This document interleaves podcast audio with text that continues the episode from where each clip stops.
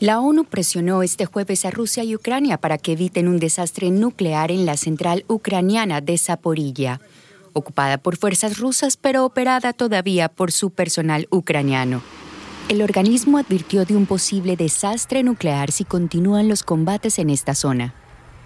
Mientras tanto, Moscú y Kiev volvieron a responsabilizarse mutuamente de la peligrosa situación en la mayor planta atómica de Europa. Por su parte, Washington respaldó el llamado del gobierno ucraniano a establecer una zona desmilitarizada en la central nuclear. El expresidente de Estados Unidos, Donald Trump, aceptó este viernes la petición del fiscal general Merrick Garland y animó a la publicación inmediata de la orden de registro de su casa.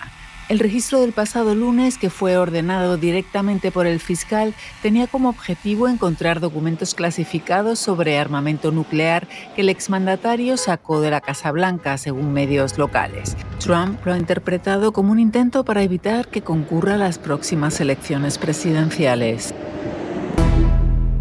Quiero anunciar Venezuela y Colombia nombraron a sus respectivos embajadores para avanzar en la normalización de sus relaciones diplomáticas tras la llegada al poder del izquierdista Gustavo Petro.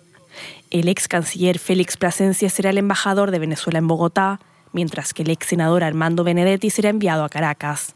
La frontera será protagonista en la compleja agenda común que abarcan temas como migración, comercio y seguridad. El ex canciller alemán Gerhard Schröder demandó al Parlamento para intentar recuperar algunos privilegios que le fueron retirados. Una comisión presupuestaria suprimió en mayo la financiación de su oficina en el Bundestag tras las críticas por sus estrechos vínculos con Rusia y con empresas vinculadas con el Kremlin. Esta financiación ascendió a más de 400.000 euros el año pasado. Aún así, el Partido Socialdemócrata, el SPD, ha declinado abrirle expediente y expulsarlo de sus filas tal y como pedían varias asociaciones. Más del 60% del territorio de la Unión Europea y de Reino Unido padece una sequía extrema. La ola de calor récord que azota Europa, así como la falta de lluvia, ha agudizado este fenómeno, según el Observatorio Europeo para la Sequía. El organismo prevé que el problema siga afectando durante los próximos tres meses en grandes partes del continente. Francia, España, Portugal y Alemania, donde la sequía complica la navegación por el Rin, son los países más afectados.